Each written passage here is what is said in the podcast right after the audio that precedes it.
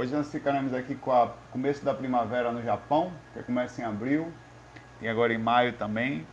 E as imagens de fundo serão justamente as lindas plantas e os corredores rosados e floridos do Japão. É... Eu tive uma experiênciazinha, mas eu nem coloquei aqui porque eu quase não me lembro dela. É estava fazendo mesmo um, algum trabalho de, de proximidade, como sempre, né? É, tinha uma consciência em necessidade, é, ela tinha pedido ajuda, ela me abordou logo que eu saí do corpo, eu mal saí do corpo, eu fui abordado. É, por isso que às vezes até, na hora eu até pensei, poxa, quantas pessoas eu achei, logo que ela me abordou, eu achei que ela é, que era algum tipo de assédio, mas não. Era um espírito muito necessitado que tinha entrado em contato pedindo é, ajuda. E eu achava, e por um, eu falei, quantas pessoas vão pensar aqui, até eu, ainda em aprendizado, mas eu poderia achar que aquilo era um assédio, porque a energia era muito forte, né? É, e aí eu me lembro de parar para ajudar, mas eu não lembro do desfecho, o que que aconteceu. Eu sempre falei, olha, tá tranquilo, eu, eu mal consegui sair do corpo, assim, eu levantei, me afastei da parte de atividade do cordão de prata e já tinha uma energia perto, assim, eu achei que fosse assédio. Não era. Era um espírito pedindo ajuda. Por isso, muitas vezes se liga a dica para mim e para vocês hoje, pelo menos assim, para mim é muito forte isso. Sempre que você sentir alguma coisa perto de você, não entra logo em desespero, não. Se acalma, pode ser a gente que cuida das energias, a gente que, que vibra, que mexe, que, que se cuida energeticamente, mentalmente, emocionalmente, a gente acaba sendo muito ligado, muito perseguido, muito seguido por consciências que vêm pedir ajuda. Só isso. Tá. Vamos começar aqui. O que, que você quer, Mel, hein? Você quer carinho, é? Você quer colo, é? Mel já começou aqui pedindo colo, meu pai. Olha aqui. Tem carinho, então. Ela não é de pedir colo, meu velho. Começar um pouquinho aqui.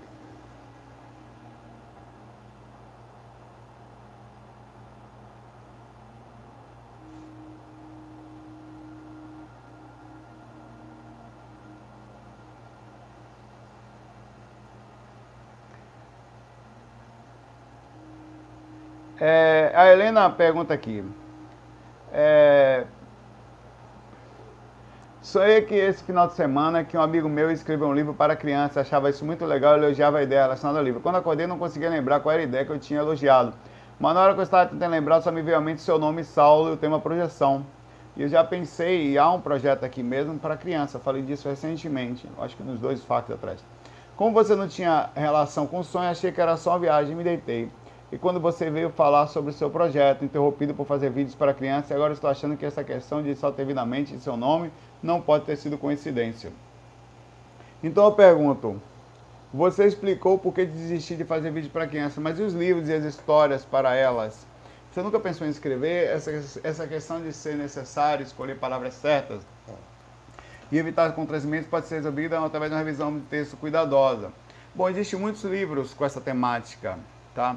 Pense, eu acho que para criança, especificamente, criança, ela, a, a, principalmente na cultura atual, a, a, gente perdeu muito a cultura da leitura. Né? Algumas crianças ainda leem muito, mas nós perdemos muita cultura da, da, da proximidade com o livro. Hoje em dia tá no, a gente está até porque eu acho que a comunicação ela está entrando de forma interessante, mais inteligente, por vídeos, né? Então seria muito interessante que a gente conseguisse fazer um projeto com maior liberdade possível e talvez não falando diretamente de espiritualidade, mas transmitindo valores. E foi essa a coisa que eu pensei. Eu, eu venho um, dando uma certa é, meditada, refletida sobre esse tema. E em vez de a gente, por exemplo, é, falar diretamente de vida com o morte, a gente podia fazer vídeos inteligentes onde é, você transmitiria valores valores, né? Valor, é, essa camiseta aqui é de chaca de virgem, tá? Quem não conhece os Cavaleiros do Zodíaco, eu sou, assim, dos Cavaleiros do Zodíaco, chaca é o que eu gosto mais. Mas aí é coisa de nerd. Quem não é nerd sofre aí. Papaizinho aqui gosta.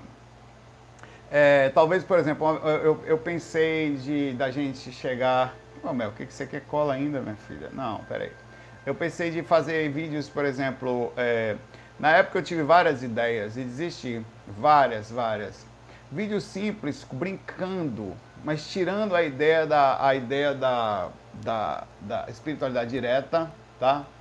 Mas, por exemplo, imagine que você está na praia e você tem alguns personagens. Você tem Encostinho, que é um personagem que ia ter lá, até o nome a gente pensou em mudar. Encostinho era fogo, você tinha um gnomo, que é um gnomo bondoso, não um gnomo malvado. E, e você tinha um ser que aparecia eventualmente, que era o cara legal, era o cara que. Aí você tinha um encostinho que você fala, vamos. Eles estavam na praia brincando, é super espiritual, né? Tal. Aí falou, vamos embora. Aí jogam um lixo no chão. Aí, não, deixa aí mesmo.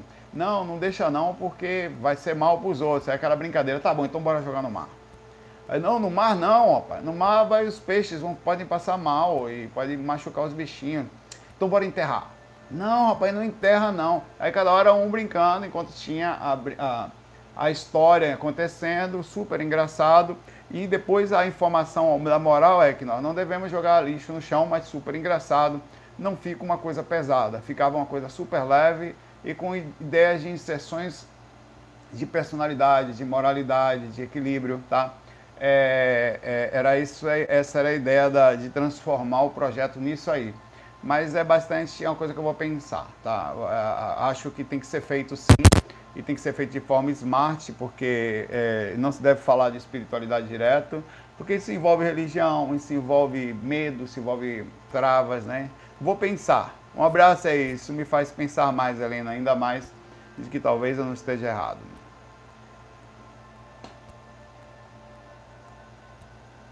Sauron, pergunta o JB.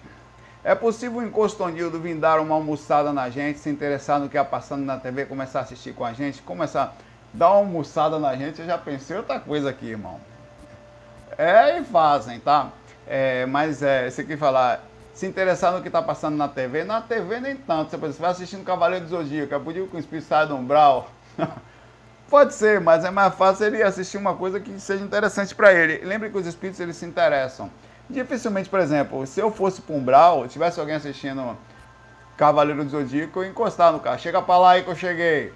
Mas é, não é exatamente esse tipo de vibração que leva os seres para o umbral.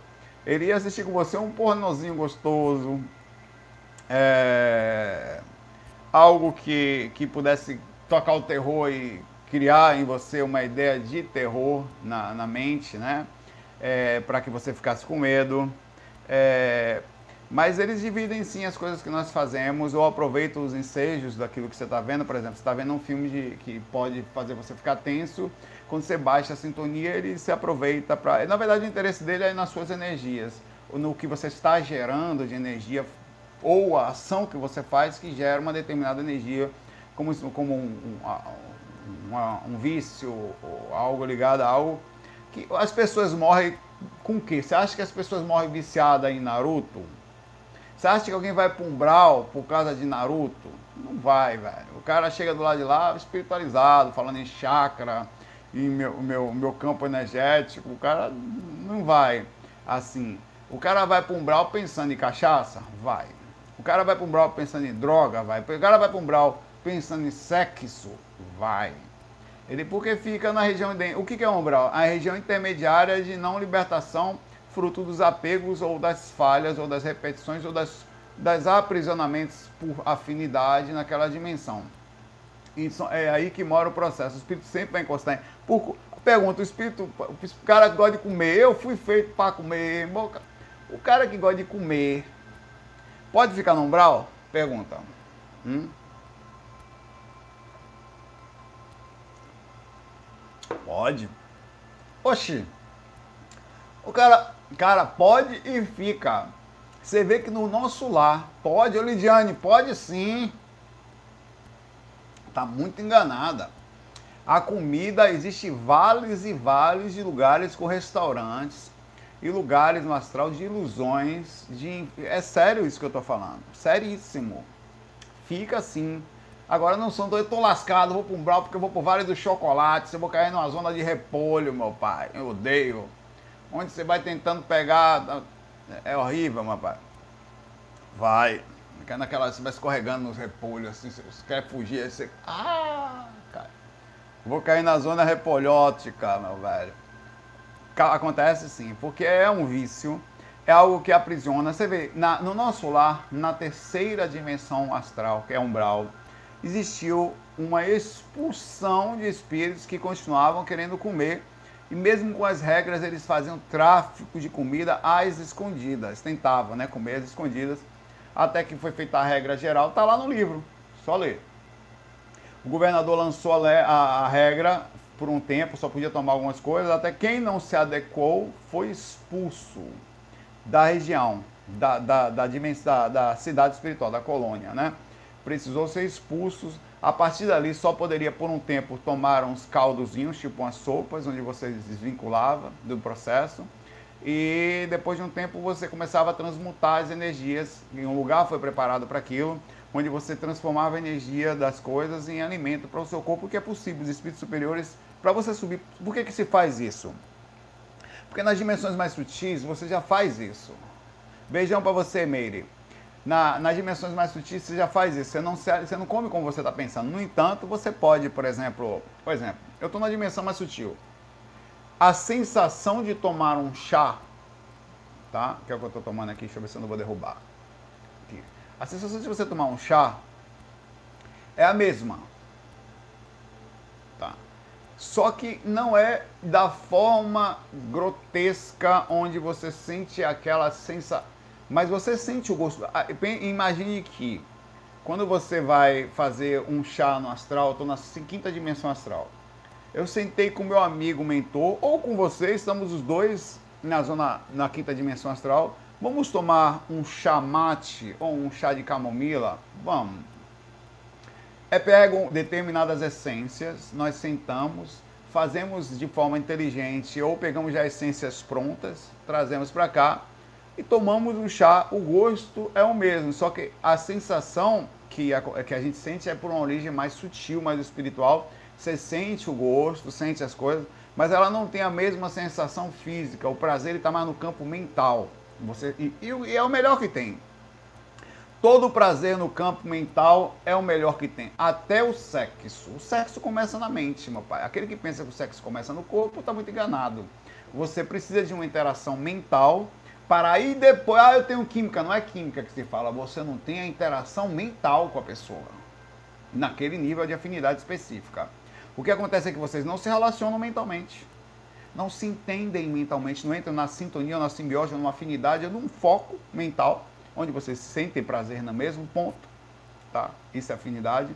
E com isso muda as energias. E depois de mudar as energias, muda a química. O corpo responde depois da mente, depois das energias. Então, quando você fala não tem química, você está falando que não tem a reação da reação. Não, nós não temos a ligação simbiose mental, por isso que não rola vontade.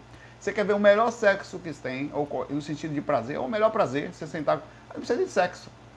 Alguém com uma conversa extremamente gostosa, você senta com aquela pessoa, meu pai, você amanhece com ela, e é melhor que sexo, uma boa conversa porque ela leva fisicamente, caso você esteja envolvido com aquela pessoa, à vontade sexual.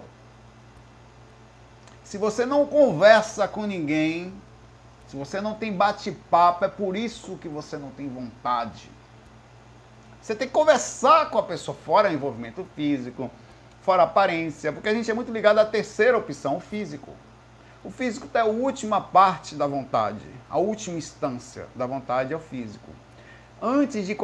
É claro, não, eu sou visual, não. Você pode ser visual porque você, você se conecta na última instância. Então você acaba não tendo simbiose energética. Você tem simbiose física. É tipo comer uma picanha, comer um bolo de chocolate. É isso que você tem. Você não sente amor pelo bolo de chocolate. Mas quando você sente amor, ou quer dizer, uma interação mental que é maior, do, que junto com o amor ainda é melhor ainda que você só consegue amar uma pessoa com interação mental. Só. Ou no sentido de relação, né? Não no sentido de filho, eu estou sentindo relação, no sentido de relacionar-se. Então, por isso que os prazeres são muito maiores e os espíritos se aproximam para a gente por in... afinidade mental, sempre. Então, por o espírito sentar para assistir TV com você, ou GB, ou qualquer coisa, ele vai ter que encontrar afinidade também, nesse ponto. Afinidade em algum. Ele só vai conseguir principalmente regularmente, ser um assediador seu, Se ele tiver afinidade ou, ou por repercussão kármica, erros passados, ou normalmente é por uma ligação do que algo que você faz. Aí é uma, uma, um processo de assédio por afinidade, comportamento, pensamento e, enfim, toda a simbiose que cria o processo da ligação do, do, dos espíritos sobre a gente. Vamos embora, bar.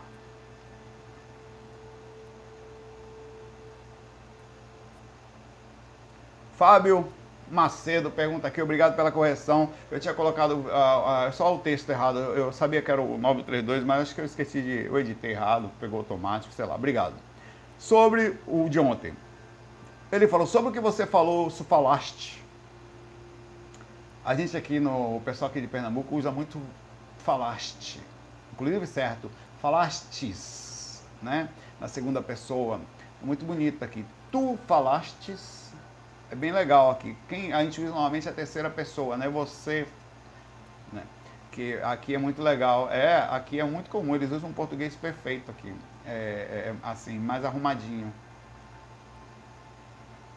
So, é, eu, eu não consegui pegar isso ainda, mas percebo. Sobre o Grupo Karma, eu me identifiquei, pois notei que estou assumindo cada vez mais as responsabilidades da família. Primeiro, sendo curador de um tio idoso e esquizofrênico e seu irmão, também idoso, igualmente com histórico psiquiátrico. Histórico psiquiátrico. Moro inclusive com eles, moro com eles inclusive há três anos e tem sido um desafio devido aos obsessores dos mesmos. Não só dos obsessores dos mesmos, meu pai. Você viver com pessoas, com todo respeito a elas, porque não é de fácil para elas, que modificam o comportamento e tem alguma alteração cerebral e também com isso comportamental, meu pai haja desafio. Mas eis aí a vida está acontecendo o tempo inteiro por aí afora. Não, não devemos julgar as pessoas pelas suas dificuldades, mas independente disso é fogo. E nos últimos tempos tenho auxiliado a irmã deles, também a minha tia, que está com depressão há muitos anos e eu às vezes me sinto sobrecarregado, embora sinta prazer ajudar. Bem-vindo ao meu time. De vez em quando você sente até tanto que tem horas que você é, volta pro corpo, que normalmente acontece com as pessoas que fazem isso, principalmente de manhã cedo, que você fica um pouco quieto, você demora um pouco para voltar pro corpo, assim, eu fico, não, deixa eu quieto, não falo nada quase de manhã cedo, porque voltando e assumindo aquela carga, aquela coisa toda que vem, a responsabilidade e tal, até que você vai é, e vai se ajeitando, vai colocando a mente no lugar, e eu vou fazendo ali o processo de sintonia. Não é sempre, mas tem vezes que eu venho de alguns lugares, ou quando eu acordo, meu pai, que eu não, o meu mau humor é silêncio. Não falo nada, não respondo nada, não bato papo, não trato ninguém mal também, mas só não tem conversa comigo de manhã cedo. Fruto desse processo de retornar ao corpo tal. Ah, Saulo, mas a gente não deveria ser bem-humorado assim? Sim, claro eu sou bem-humorado na medida, estou sempre brincando, mas que o bicho pega, pega. Ele aí pergunta: Eu queria saber de ti, onde a fronteira entre ajuda espontânea e providencial está assumindo carga demais em tese não seria algo que, que eu teria obrigação diretamente? Ó, já falei sobre isso bastante naquele vídeo especificamente, especificamente sobre isso que você me perguntou, inclusive. A fronteira é muito difícil dizer. Mas eu vou lhe dizer qual é e vou dizer que a infeliz situação, independente de qual. Não, eu vou dizer qual deveria ser, mas não é. Quando a gente faz é, terapia, quando você faz constelação familiar, que é um cuidado com as responsabilidades das questões da família, tá? É, você aprende a colocar no lugar aquilo que lhe pertence e a tirar dali aquilo que não lhe pertence. Por exemplo, eu sou o segundo filho de minha mãe e de meu pai, de, de tá? É, onde os do minha mãe e meu pai juntos tiveram quatro filhos. Aí depois eu, Patrick, com minha mãe sozinho, meu pai tem mais dois que eu não convivo muito, mas são meus irmãos, né? É, ao todo nós somos sete comigo, né? todos os meus irmãos, não de meu pai e da minha mãe. Eu sou o segundo filho. Na hierarquia do processo, a responsabilidade hierárquica, no sentido de conhecimento daquilo, é dos pais e das mães até determinado ponto depois vem isso na história da constelação familiar, do estudo da questão da, da, da, da consciência. Do meu irmão mais velho, e depois viria parte da responsabilidade em relação a mim. Só que isso na hierarquia física, que não é bem assim no sentido interno espiritual. Espiritualmente, essa hierarquia é quebrada. E essa é a lógica da constelação familiar.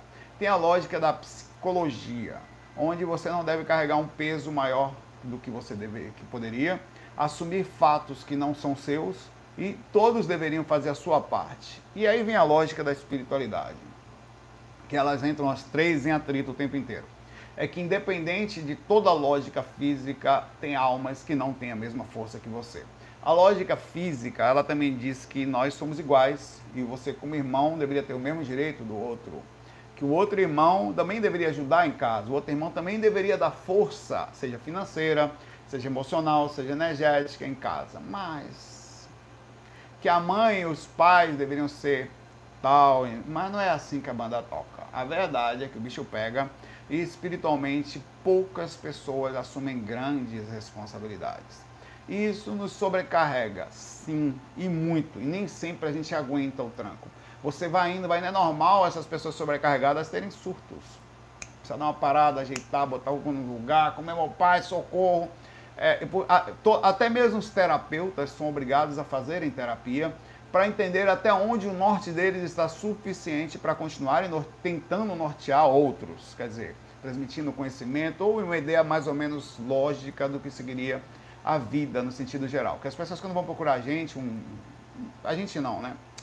Vão procurar um, um terapeuta, elas se enxergam, elas precisam de um norte. Será que eu estou fazendo certo? Então essa pessoa precisa saber se está no norte. E às vezes essa sobrecarregada sobre nossas costas nos tiram a capacidade de perceber se nós estamos no norte. Quando você está inserido numa determinada situação familiar, de grupo, você não sabe se você está certo, até onde eu estou certo. Como que eu posso dizer que estou certo? Como que eu posso saber? Será que eu não assumi coisas que não deveriam? E cara, você assumiu coisas que não deveriam. Você não deveria, em nenhuma hipótese, estar tá assumindo brigas da família sozinho. Como assim? Você é o que? Jesus Cristo? E a gente coloca-se como tal. Ah, porque eu sou espiritualista, porque eu saio do corpo, porque eu ajudo, porque eu sou mais, tenho mais calma interior. Não. Você fez um esforço para ser espiritualista, para ter mais calma interior, para cuidar das energias e para conseguir nesse esforço consciencial colocar no corpo parte dessa força, que claro, também é da sua consciência. Mas aí vem um fato. Tem gente, e as pessoas não entendem isso. Olha que interessante isso. Tem gente que está acostumada a gritar, a chorar, a jogar-se no chão.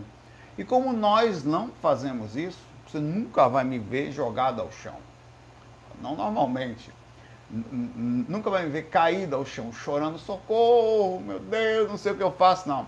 Então parece que a gente nunca precisa de ajuda. Parece que a gente está sempre, ah não, você está bem, você não sei o que, quem está mal é quem está jogado no chão ali. Então a ideia de ajude primeiro a emergência. Quando você chega na emergência, o cara está mal, tem outro cara que chegou sem a perna. Ah, Cuida-se quem? Do cara que está sem perna, meu pai que está com a perna pendurada. Cuida da. Então a emergência é quem grita mais, quem sangra mais, é cuidado primeiro. Mas isso não quer dizer que o cara que está sentado ali não está sofrendo as pontadas no coração fruto de um possível infarto ou outras coisas que podem acontecer. Então você também está na berlinda, só que visualmente, inclusive você pode estar na, mais na berlinda do que o cara que está com a perna pendurada, porque o cara pode ver sem a perna, mas se o seu coração parar, você não vive mais. É, a gente não parece precisar de ajuda. Então, com isso, você entra na linha de, não, você agora não, vamos cuidar da emergência. Tem um que se droga, tem outro que está depressivo, tem outro que toma medicação, tem outro que é esquizofrênico, tem outro que é, que é borderline, tem outro que chora o dia todo. Então, você, como é que faz? Aí você não tem chance. Então, a sua chance qual é? Rezar. Cadê meu quadrinho de. Tá, tá aqui. Pera, deixa eu mostrar aqui. Tá aqui. Pai Nosso está no céu pensar nos mentores, buscar ajuda em lugares, buscar terapia ou buscar ou, ou usar a própria força para fechar os olhos, para entrar em contato com os mentores e sentir a presença da intuição nele, a gente acaba se pegando ao invisível para poder suprir todas essas dificuldades que estão acontecendo. Você quer saber qual é a fronteira, meu pai? A, a verdade mesmo nua e crua é que a gente vai ter que se lascar para encontrar força espiritual, porque é assim que é. Nesse momento atual da consciência que nós estamos aqui, Muitos vão fazer quase nada e poucos vão fazer muito, no sentido de carregar o mundo nas costas. Essa é a nova espiritualidade que vem por aí. Eu venho falando sobre isso. Já falei sobre isso. Onde a gente não vai mais. Eu, eu tenho feito constantemente a, a, a minha parte sutil, incentivando pessoas a abrirem canais, criarem sites, falarem outras coisas, fazerem projetos. Eu falei várias vezes disso A nova espiritualidade ela não é mais nas costas de uma pessoa só, de um Jesus Cristo, de um Chico Xavier. Não. É eu fazendo um pouquinho aqui, você faz um pouquinho aqui, a Meire faz um pouquinho lá no canal dela, e cada um fazendo a sua parte, a gente se abraçando pra, e continuando incentivando para que outros façam um pouquinho. E com isso o mundo se ajude, a gente passe a não carregar mais o mundo nas costas, que não está certo. Se você acaba esquecendo de você, vivendo um mundo de, de, disso, e quando você vê, você nem sabe dizer o quanto você abdicou da sua própria vida para ajudar um mundo sofrido ou uma família sofrida, tá? Isso também é muito perigoso. Muita gente entra nessa onda de ajudar, começa a se sentir o super-herói, cai em depressão, não sabe por quê. Cai no processo pesado que não se cuida. Achou-se super forte, essa é uma ideia que eu falo sempre, eu tomo tanto cuidado com isso. Eu me permito ser humano. O que, que eu estou sentindo? Às vezes. E outra coisa, de vez em quando, mesmo assim, eu não sei o que, que eu faço. Queria só falar isso para vocês. Eu não sei. Eu preciso fechar os olhos um pouco, sei lá, não sei, não sei aonde é o norte, eu não sei. E eu preciso saber onde é que ele está. É, e aí eu tento fazer isso de forma sutil, né? Às vezes sem perder o bom humor, sem perder a sensação, mas ao mesmo tempo sem ne não negar aquilo que eu estou sentindo. Olha, eu estou desnorteado sobre determinado ponto e tá tudo certo. Você já se sentiu desnorteado sobre determinado ponto? Sei lá, da sua vida, o que, que eu, eu, tô, eu vou fazer aonde? É uma crise existencial? Não, é uma não sei o quê. Porque isso é ser ser humano. Isso é você entrar em contato com você e para você fazer evolução, ou até usar uma palavra mais forte, revolução, você precisa sentir que alguma coisa não está certa. Porque se você entra na zona de conforto, você fica lá para sempre. Não muda. Não muda a personalidade, não muda o lugar que você está, não muda de emprego, não muda de aparelho, não muda nada. Porque você acha que está tudo bem. Você precisa sentir que não está tudo bem. E você precisa conversar com você o que eu estou sentindo para poder transformar. Isso tudo tem a ver com olhar para a gente também, tá? E é difícil dizer essa fronteira. Eu diria a você que elas entram em conflito entre a fronteira da, da de, de, de, várias filosofias existentes, religiões, é, psicologia e também a nossa própria visão espiritualista é, de ter que. Tem gente, e eu converso com algumas pessoas, que elas acham que tudo para elas é karma. O relacionamento é karma, a vida dela é karma, eu estou carregando isso, na outra vida melhoram. A pergunta é: o quanto nós temos que fazer isso? Eis aí a pergunta. E é melhor não ter resposta pronta, a, amigo Fábio, porque é assim que a gente consegue, questionando, tentar buscar alguma ideia. Porque quando você responde, aí você já não sabe mais se você está certo ou não. Ou então você pode ter decidido uma coisa que não era exatamente aquilo, ou às vezes totalmente fora do contexto. É melhor não decidir e continuar questionando o que fazer. Sinceramente, não sei. Mas o, essa força espiritual que a gente carrega ela é enorme e cai toda sobre as nossas costas. Tudo cai sobre as costas das pessoas. Você precisa vezes, dividir um pouco disso, tornar-se ser humano. É, ou, olha, velho, porque é uma coisa que eu falei com o Duda, estava conversando com o Duda ontem sobre isso. É, olha que interessante, a, a, a, isso, isso, tem a ver com esse assunto. Esse assunto é muito importante, porque estão me alongando mais. Ajuda a, responsabilidade ativa e a responsabilidade passiva. Olha que interessante. Até quanto nós somos responsáveis pelo sofrimento alheio? Por exemplo, seu tio está sofrendo, ou um filho seu está sofrendo. A pessoa que você mora junto está infeliz. Aí você pergunta, eu deveria fazer essa, eu tenho responsabilidade sobre. Aí eu, eu vou fazer a pergunta contrária agora. A pessoa que está comigo está muito feliz. Ou as pessoas. Eu sou responsável pela felicidade delas ou elas mesmas são felizes? Da forma como elas enxergam e processam o mundo. Porque se eu consigo responder positivamente que ela própria é responsável pela sua felicidade, automaticamente eu me tiro a. Eu não estou dizendo que eu não vou fazer alguma coisa mas eu tiro de mim não só a culpa, que é uma palavra pesada, mas a responsabilidade de que as pessoas devem ser é, é, felizes ou tristes, independente delas, e não porque eu faço isso. Mas tem uma outra coisa que aí é, é uma coisa forte, que é a questão da que eu falei que é ativamente a responsabilidade ativa. Quando eu faço mal diretamente a alguém, aí é outra coisa. Através de uma ação, alguém saiu mal por causa de mim mas alguém ficar infeliz por determinada ação que eu não tenho culpa, não é minha responsabilidade. Eu preciso trabalhar essa mente que a, a, as pessoas serão tristes, as, as, pessoas se perderão e não será meu, né? Que coisa incrível. É, é difícil de falar isso, é difícil saber qual é a linha da responsabilidade nossa e desvincular-se mentalmente. É para você conseguir andar, meu pai. Olha, posso lhe ajudar? Não, vou continuar andando, mesmo que você esteja sofrido porque eu não sou responsável especificamente, ou pelo menos nesse momento, pelo sofrimento que você faz. Não foi uma ação minha que ele deixou triste. Foi uma repercussão sua de como você enxerga o mundo que lhe faz ficar assim. Nós não somos escravos da felicidade nem da tristeza de ninguém, a não ser, claro, de alguma forma, que haja uma ação direta correlacionada ao que você fez e alguém ficou infeliz. Né? É muito difícil. Que aí gera karma.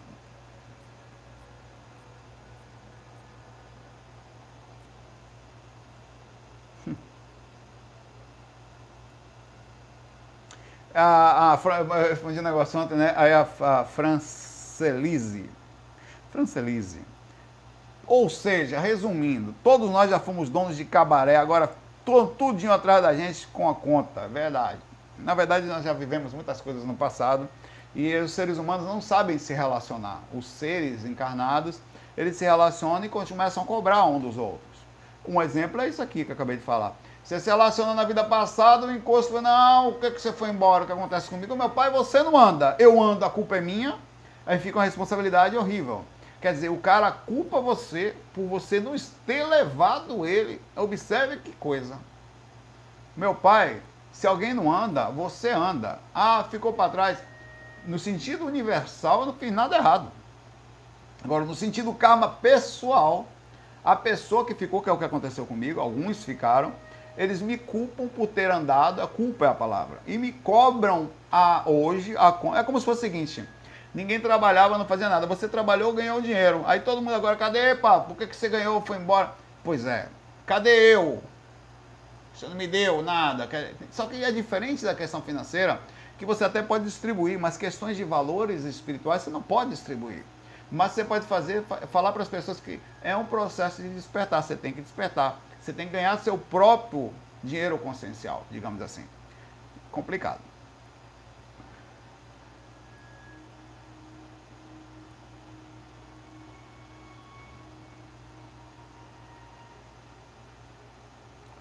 A Érica pergunta aqui. Uma noite eu acordei, entre aspas, no meio de uma neva num lugar muitíssimo diferente do meu quarto. No umbral Moro num apartamento de dois quartos e acordei num kitnet com a linda vista de uma janela. Que bonitinho. Foi uma sensação muito boa, voei bastante e não quis voltar, pois tinha feito a sua técnica do vídeo do domingo. De domingo? Qual foi essa técnica? A técnica que levava direto para o umbral. Olha, ela usou a técnica da gravidade e foi voar. Depois de umas cinco tentativas, finalmente voltei e despertei dúvida. Foi sonho ou projeção? Tive a sensação de ter sido um mini treinamento. Bem na técnica do da gravidade, tá dando resultado aí. Pelo menos a galera, todo mundo que está fazendo está tendo alguma experiência por aí, boa ou ruim. É, mas não sei porque sou iniciante nesse assunto. Bom, provavelmente parece projeção sim. É, Existem coisas no astral, é a técnica da gravidade. Eu vou explicar ela depois, não vou explicar de novo hoje não. Tá? Vê aí no, no, no vídeo de domingo que ela falou. Há dois fax atrás. Dois? Ou foi segunda ou foi domingo, Eric? Não tenho mais certeza agora. Mas tá lá. É, você provavelmente sim teve fora do corpo. Existem lugares fora do corpo que a gente vai. É, até nossa casa, às vezes, ela tem uma porta diferente, uma saída diferente. É, eu não sei dizer que lugar é esse, esse kitnet que você viu, mas existem lugares. Já aconteceu comigo algumas coisas sobre lugares. Eu não sei se é simbólico ou se é verdade. Mas eu fui levado a um lugar, é assim, após esse trabalho, sem ego, hein? Vamos conversar. Esse trabalho que eu estou fazendo aqui, diariamente, de mexer energia, de falar sobre isso e tal, ele me levou uma responsabilidade, a, a, uma, a, a conquista de uma coisa, que foi um lugar bagunçado no astral. Eu cheguei num lugar, estive nele, já falei esse relato, tá? Falei isso. Eu estive num lugar, é, era o primeiro andar de um lugar enorme, onde não tinha janela, os móveis estavam velhos. E eu fui levado, os caras falaram para mim assim, eu, eu, eu, o lúcido lá, né? esse é o lugar que você vai trabalhar a partir de agora, mas você tem que pintar ele, colocar móveis, né? arrumar ele como eu estou fazendo aqui. E eles falaram, conforme você vá, for andando na responsabilidade das coisas que você está fazendo, alguma coisa vai ser automaticamente colocada aqui. Olha que bonitinho isso. Era um lugar bem bonito, com uma vista muito legal. Ela já era alto a região que eu estava, estava na situação super alta, era o primeiro andar, mas era super alto. É, eu era o mais baixo de todo o nível que ali estava. Os caras que moravam ali eram só os top lá. Eu era o prédio, o primeiro andar disso, e estava tudo bagunçado, absolutamente em bagunça. Porém, eu já tinha um lugarzinho assim no astral que me foi dado fruto a isso que eu estou falando. E a simbologia era que quanto mais eu fizesse, mais aquilo se arrumaria. É, eu não sei até onde eu associei o metabalúcido, até onde eu perdi, até onde eu consegui processar essa experiência. Mas tem muitas coisas que acontecem assim no astral e você precisa saber a simbologia disso, ou entender, às vezes, como o seu cérebro processou a experiência posteriormente, Érica. É, mas, ao meu ver, você estava assim, fato de você ter voado, de você ter feito técnica, tá, ter sido lá. O que acontece é que você está começando a entender a projeção, e conforme você for entendendo, cada vez mais seu cérebro vai conseguir processar ela. Entenda que o cérebro precisa ser estude, é, estudado, é, aprofundado. O corpo físico é uma máquina que, quando você, você está instalando um software de compreensão do que é a projeção. Como se instala isso? Todo dia, estudando, trabalhando, se dedicando. Quanto mais você escreve o seu código, mais ele vai processando e mais você vai entendendo que aquilo existe.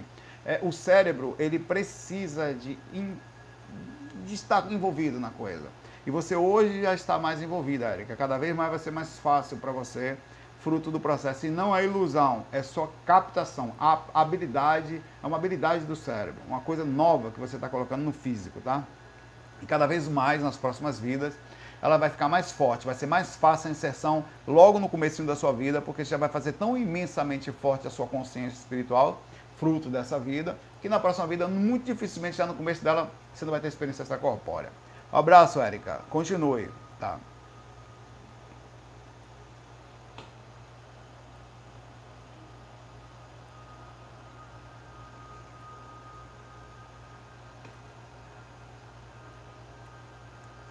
O Alan faz uma pergunta difícil, é, em que me levaria um bastante tempo aqui. É... Saulo, fala sobre os espíritos que são extremamente inteligentes, tanto no umbral quanto nas dimensões superiores. É porque é muito relato. Mas nunca duvide da inteligência dos espíritos que moram no umbral, principalmente. Os mentores são mentores, são ETs e caras extremamente intelectuais que conseguem fazer coisas que homem nenhum encarnado faz, tá? Eles conseguem saber tecnologias e situações, enxergar sistema e quando olham para você, eles sabem exatamente quem você é, fruto do seu inconsciente, das suas energias, como estão, como está a sua psique, sabe tudo. Inclusive do passado, onde você está na situação e onde provavelmente você vai se levá-lo naquela meio termo assim, né? É, mas os espíritos do astral também são umbral, são muito inteligentes. Não pense que são seres que ficam para aí soltos. Tem caras de absoluta capacidade mental, que eles, eu já estive conversando com alguns espíritos, que você, ao conversar com eles, você até dá razão para os caras. Só que eu só consegui sair de algumas dessas conversas porque, intuído pelos mentores, que sempre ficam perto de você nessas, nesses ataques, né? É, ou quase sempre, você consegue perceber. Mas certa vez eu fui visitado pelo espírito, que ele, ele super inteligente e, e era assim um mago trevozinho. Mas ele falava a minha língua, ele falou assim para mim, a língua no sentido simplicidade. Olha, eu não vim lhe atacar, eu não vim nesse momento, eu queria que você me ouvisse. Por quê? Porque ele sabe que eu faço trabalho de comunicação. Então a ideia dele era me transmitindo determinada lógica, que eu transmitisse essa lógica adiante. Observe o começo do, da, da, linha de raciocínio do espírito, se não faz sentido. Se você não se cuida, como você cai. Né? Olha, é, há uma manipulação sobre o processo da encarnação. Só aí já começou a teoria da conspiração. Já é gostoso só de ouvir. De que vocês estão sendo aprisionados em linhas constantes de idas e vindas com o intuito de manter coisas que vocês não entendem. Observe que eles não falam tudo e vai falando. E nós percebemos que essa linha não está errada, nós criamos uma, um tipo de grupo onde nós trabalhamos transmitindo informações. E por vezes espíritos mas de outros tipos, aproveitam disso fazendo essa coisa do terror tal. Mas não. A intenção da gente é acordar a, a, as pessoas que estão transmitindo essa informação para você por isso. Aí eu falei, aí eu cheguei para ele e falei, junto com o mentor que eu sentia, né? Conversa super lógica, né? Se ouvindo aquilo, você fala, é, eu vou, vou, vou, vou ligar esses caras para saber o que ele quer falando, porque os mentores estão nos enganando. Você começa a pensar, os ETs estão nos... Essas teorias tem por aí. Se você parar para pensar, eles já conseguiram plantar essas ideias por aí. Já existe coisas assim. É, eu falei, por que vocês ficam presos só nas três dimensões?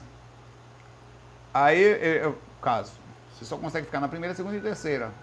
Você não saem daí. Eles dizem que são punidos por esses seres porque ficam ali. Eu falei, ó, os seres andam em várias outras dimensões, não só aqui, quer dizer, o nível de consciência é muito mais amplo, conseguem andar em, entre planetas, e eles criam aquela ideia de que são. É, sabe aquela ideia de que há uma ordem mundial que controla e que não deixam as pessoas crescerem, que elas se mantêm pobres, países se mantêm pobres para sempre? É, é, é um sentido muito próximo disso. E se você começa a deixar você estando você na situação de sofrimento, quer dizer, aprisionado em determinada lógica que é essa, você começa a achar que, ah, então é por isso. Se você não tomar cuidado, você entra em padrões de, de direcionamento que, em vez de ajudar, te atrapalham. E esses são seres, cara, eles não são brincadeira, eles são absolutamente inteligentes com uma capacidade de manipulação inacreditável. Chega assim com uma variação na cabeça aqui, só de falar nisso. De, de uma parte assim que chega dói a cabeça aqui. De tão profundo que é falar sobre essa coisa. É, então a gente tem que tomar muito cuidado com as questões de lavagem cerebral em qualquer direcionamento. A criação do inimigo, sempre que tiver um inimigo muito grande, cuidado. As coisas existem, os inimigos existem, são pessoas desequilibradas tal mas é, existe fundamentos tal, mas eles têm limitações. Sempre que tiver uma coisa assim, olha, o mundo está querendo me pegar, é uma das questões da lavagem cerebral. A principal dela sempre vai ter o ruim que vai lhe pegar, tá? Alguma coisa que está tentando controlar. Isso, isso a gente acaba entrando, isso é um dos pontos muito incríveis de, de usar inclusive a sua própria, você está envolvido em determinada dificuldade, ele consegue amarrar você naquela visão que você tem, criar uma lógica dentro daquilo. E quando você for ver, você entra na, na questão mental e depois que você entra, você começa a dar entrada, é, vira um processo que você não consegue mais pensar. Você se prepara para qualquer coisa que seja contra aquilo. Você quer ver um exemplo? Com todo respeito, mas existe.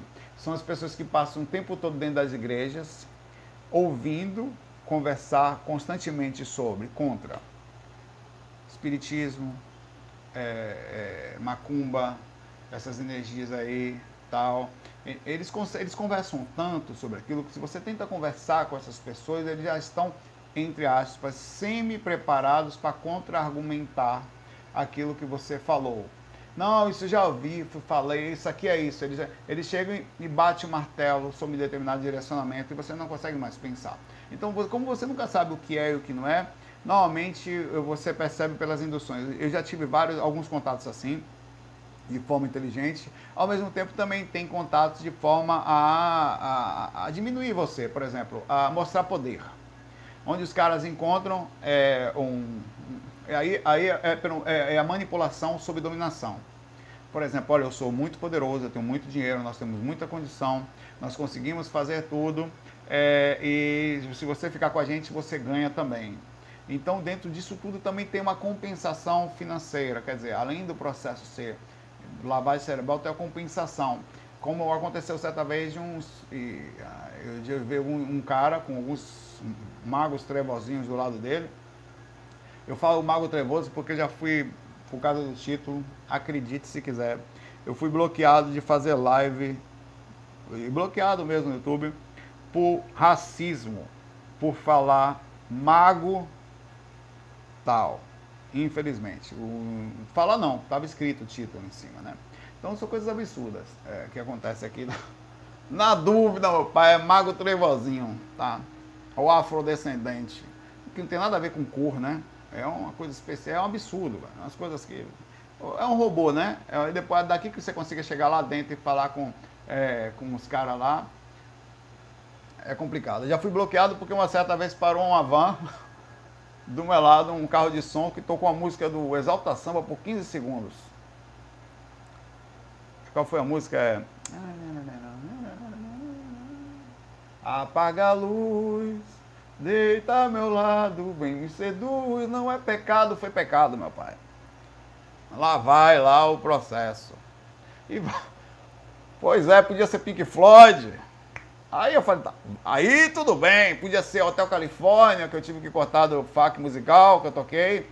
Toquei tão bem que falaram, toquei Hotel Califórnia tão perfeitamente, me senti lisonjeado, que para você tocou parte da música. Eu falei, eu, eu interpretei a música. Disse que eu toquei parte da música no meu FAC. Eu falei, pô, fui bloqueado por perfeição.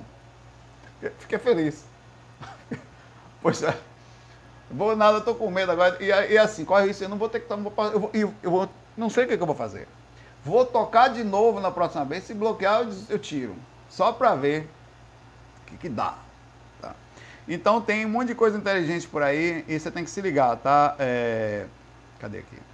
O Alan, tem que se ligar e não, não menosprezar também não, tá? É bom ler, é bom ver, é bom saber, tá? Quem falava sobre isso? Allan Kardec. Cadê Allan Kardec? Tá ali. Allan Kardec.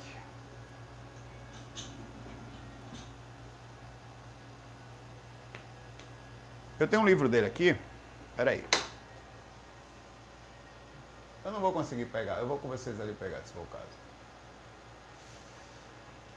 Tá, tá, tá. Depois eu pego. Ele tá ali com certeza. Mas eu vou fazer um tema único com esse vídeo, quando eu voltar aos temas únicos. Que o livro de Kardec que é um livro que eu falo sempre, vou ver falando desse livro, onde diz que as pessoas que estão no Espiritismo devem ler as obras contrárias. Porque, não porque elas estão erradas, mas porque elas já podem estar certas e você ter viajado na maionese ter perdido a lógica.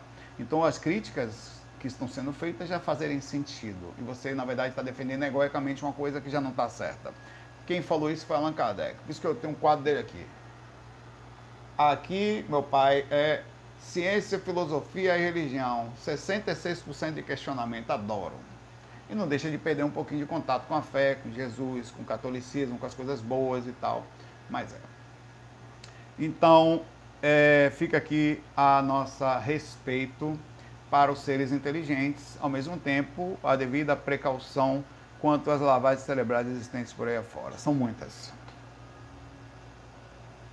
Normalmente, a lavagem cerebral tem a ver com poder, com medo, criação do medo, dominação, tá?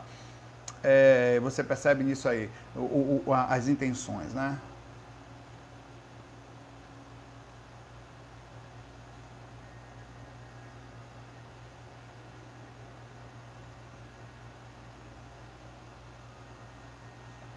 É, aham.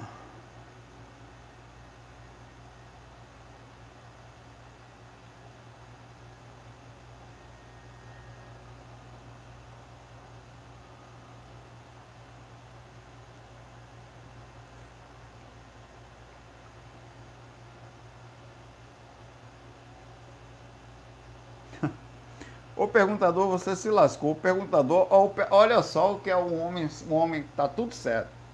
Ele fala, Saulo, já te mandei a mesma pergunta mais de 30 vezes, já tô quase desistindo, só não desiste porque é o 931. No dia que eu leio a pergunta dele, ele não bota a pergunta dele aqui. Perguntador azarado da peste, meu pai. Cadê sua pergunta, meu pai? que eu quero ver agora a pergunta do perguntador. Já botou até o nome dele de perguntador, coitado, tá traumatizado bichinho. Vou procurar aqui.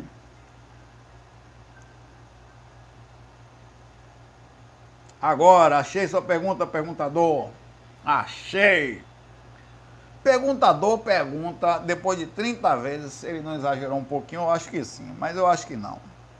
Respeitarei ele. Pai, eu tenho uma pergunta do Zorego aqui. Eu já estudei de tudo e não encontro a resposta. Já me preocupei. Eu queria saber se é possível viajar no tempo no plano astral. Pô, já não falei isso, pai velho. Vá, vamos lá.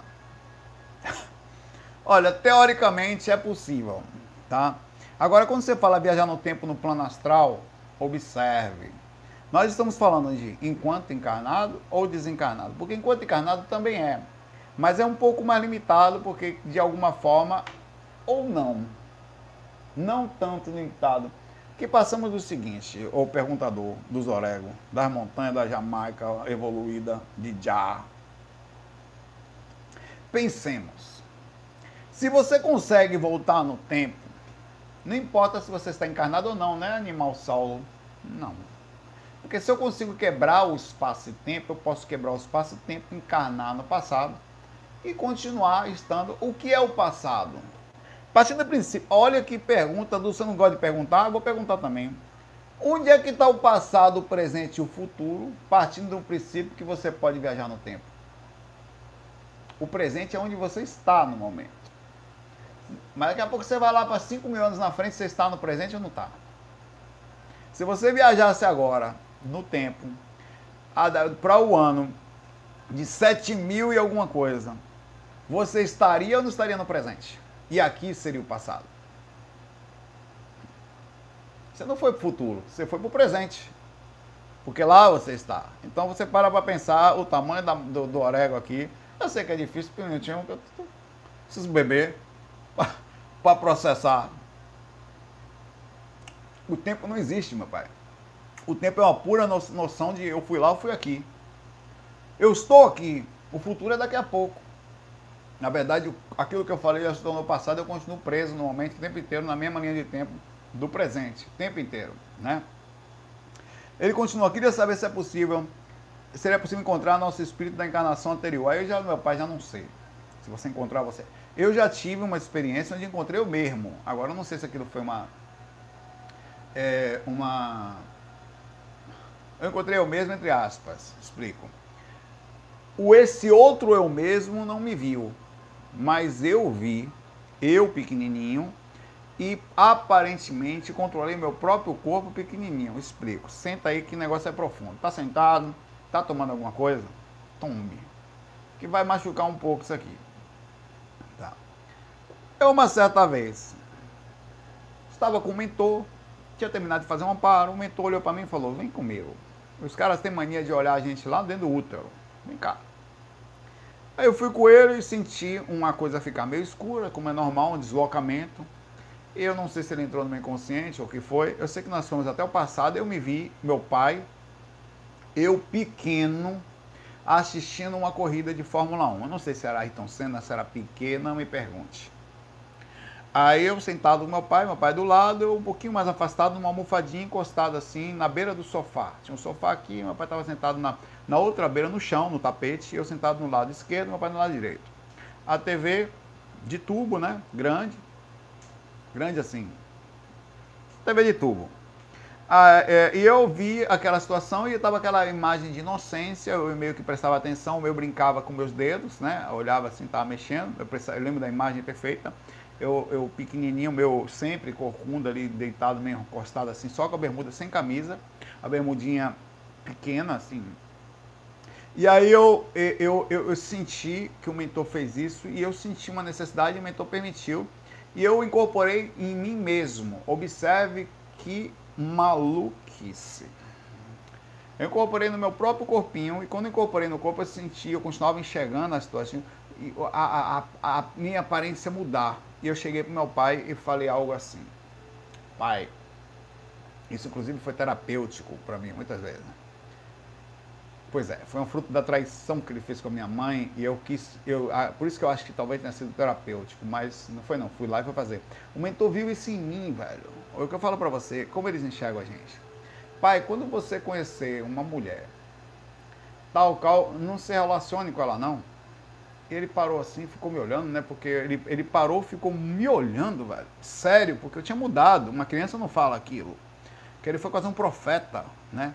Às vezes eu vontade de perguntar para meu pai se isso aconteceu. Em algum momento, se ele lembra de eu ter falado isso, porque a sensação que eu tive é que eu quebrei o espaço e tempo e falei aquilo. Ou pelo menos uma realidade paralela. Ou foi num processo terapêutico, quer dizer, aquilo foi dentro do meu próprio inconsciente. Eu nunca soube se essa história aconteceu, se foi na realidade paralela, se foi dentro do meu inconsciente, eu nunca soube, nunca. Mas eu fiz aquilo. E não só, já quebrei em algumas possibilidades uma ideia mínima de espaço e tempo, mas é muito pouco perto do que eu podia falar. Eu espero que um dia ainda possa ter é, é, algum tipo de, de experiência. Então isso é uma ideia de que a coisa pode acontecer aqui. Ah, também já tive uma experiência forte, eu contei recentemente, de ver o futuro. Né? Você quebrei, eu não sei como, eu quebrei cinco dias o futuro e soube que uma coisa ia acontecer, aconteceu exatamente daquela forma. As chances de acontecer. Eu pergunto a você quais são as chances. Está no FAC, eu estava gravando um FAC na praia e eu falo, pessoal, eu tive uma experiência hoje que eu vi uma pessoa da família que caiu e desacordado. Eu sabia até quem era, mas não foi quem eu pensei que era, por isso que é a questão da associação, mas foi, foi da família. Essa pessoa estava dentro de um quarto, carregada, desacordada. Eu via espíritos acompanhando o processo, era tão sério. Aconteceu exatamente a mesma coisa. Uma pessoa desacordou dentro de um quarto, foi carregada por algumas pessoas e desencanou essa pessoa, inclusive, cinco dias depois. Quais são as chances de acontecer exatamente a mesma coisa? Nenhuma, é nula, principalmente que você tem já uma história como acima da projeção, né? É, então, digo, eu quebrei o espaço e tempo, como que eu quebrei? Não importa, mentalmente eu acessei alguma coisa, me foi transmitido, não sei dizer. Eu sei que eu vi acontecer, e eu sei que aconteceu parecido com isso, tá? É, então fica aí a, a, a, a... Acabou o videozinho aqui, deixa eu botar um videozinho outro aqui. Qualquer um. Caribe. Fica aqui a, a troca de uma coisa que a gente está em aprendizado ainda. Amigo, é melhor deixar assim, perguntador. Nós não sabemos tudo. O que nós sabemos é muito pouco. É melhor deixar em aberto a mínima possibilidade de quebra de tempo e espaço, porque parece que ela acontece sim. Parece que existe não só quebra de tempo e espaço aqui, mas como nós parecemos estar encarnados em mais de um lugar ao mesmo tempo. Não é merecimento, não, Helena. É possibilidade de acesso. Aos pouquinhos nós vamos conseguindo acessar algumas coisas. É uma habilidade. Porque merecimento subtende algo que você fez e por isso foi lhe dado. Tudo bem, pode acontecer. Mas existem situações que são parte da gente. Você começa a ter isso. É uma habilidade espiritual está acontecendo o tempo inteiro, só que algumas pessoas conseguem trazer isso mais fácil por causa desse contato com a espiritualidade, essa constante convívio. Aí os espíritos, quando querem transmitir alguma informação, às vezes transmite por aquela pessoa, né? É, eu acho que isso é algo que nos faz parte. Alguns acessam mais, outros menos. Alguns estão tão envolvidos na sua própria vida, nas suas próprias dificuldades, que não enxerguem, não enxergam. Imagine que vai acontecer uma coisa, o tempo todo vai acontecer alguma coisa. O que, que vai acontecer daqui a cinco dias? Não sei. Na sua vida ou no mundo às vezes na sua família alguma coisa dá para acontecer. Os espíritos sabem que alguém vai desencarnar, uma situação, ou alguém vai nascer. Então eles para quem vão transmitir informação para todo mundo, mas algumas pessoas chaves, se a gente transmitir, elas pegam mais fácil ou vão conseguir processar aquilo que é transmitido mais facilmente. Então acho que isso faz parte da situação espiritual da gente mesmo. E não são todas as vezes que a gente capta tudo, tá? Às vezes acontece não vê tá tão umbigo que é normal, de vez em quando você tá, ai, tá difícil, ai, você não vê mais, você fica cego temporariamente assim, porque você se envolve com seus próprios problemas. Quanto mais você sai de você, mais você vê. Vamos para a próxima aqui que já está acabando.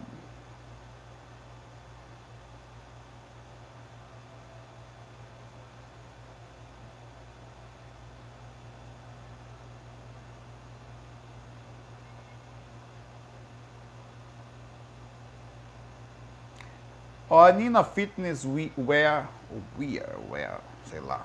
Meu, meu curso de inglês agora variou aqui. Saulo, vou repetir essas perguntas que não foram respondidas no dia do sumiço. Foi no dia que eu sumi, foi? Desculpe, mas não posso me culpar por isso. Vamos lá, farei duas. Primeiro, tenho a sensação que na minha mão direita, o dedo anelar, que tem um anel. Várias vezes me pego pensando nisso, faz tempo, lembro desde a adolescência essa sensação e percebo que falta esse anel, sinto a mão faltando algo, é impressionante, só penso que está relacionado à minha última reencarnação. Tem sentido? Tem sim. É, a gente tem muitas coisas que, que, que, que, nós sentimos que pode estar correlacionado a uma vida que você teve, alguma relação até no mano astral, na erraticidade, em que constantemente você sente falta daquela coisa, ou uma sensação de vazio.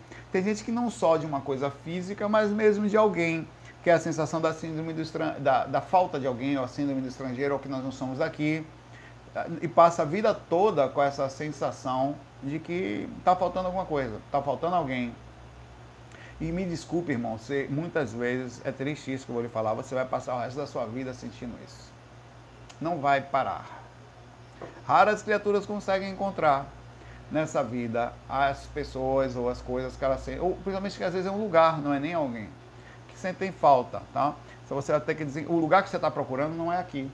A pessoa que você está procurando não está aqui.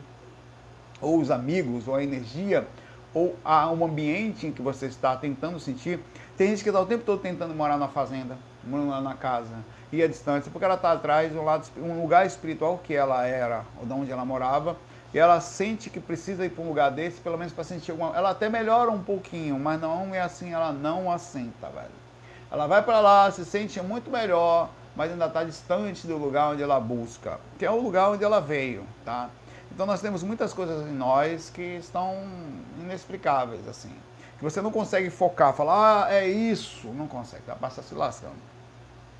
E você às vezes casa, encontra alguém, tem filhos, consegue recursos financeiros, e mesmo assim sente, caraca, velho, o que está faltando? Né? E, e, não completa. É, um, é, uma, é, é inacreditável. E você, às vezes, sem querer, se pega sempre atrás de algo que você não sabe o que é. Né? Você não consegue ficar pleno. É a sua própria espiritualidade. E é claro que muitas vezes a gente consegue encontrar isso em alguém, consegue encontrar em um lugar. Tem gente que consegue, mas normalmente não. Somente quando mais você busca. Ela falou: Começou esse ano essa curiosidade. Estou dormindo em sono profundo pela manhã, quando escuto uma super campanha tocando no meu ouvido e acordo super assustada com o coração acelerado. Acontece que quase perco meu despertador. Quando perco meu despertador, sempre 7 da manhã, é incrível. Acontece quando ela perde meu despertador. Você não ouve ele tocar isso. Na minha cabeça só pode ser meu mentor gritando, acorda. Bom, isso pode ser o, o próprio processo do inconsciente. O inconsciente é incrível. O seu corpo é incrível, o seu cérebro é incrível.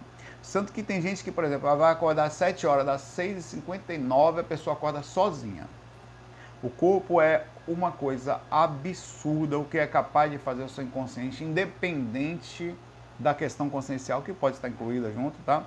Da, das questões espirituais é impressionante a capacidade de, de, de, de, de da gente. Por isso que eu até me desliguei desse negócio de quando eu vi os números repetidos, olhava, era 11, 11, olhava, era... sempre vejo os números repetidos. A nossa cabeça, você está desligado, mas não está. Você pensa que está, mas não está. Você está desligado no mundo, você do nada olha 11. Porque quando você. Eu estou olhando aqui, sei lá, estou olhando minha caneca.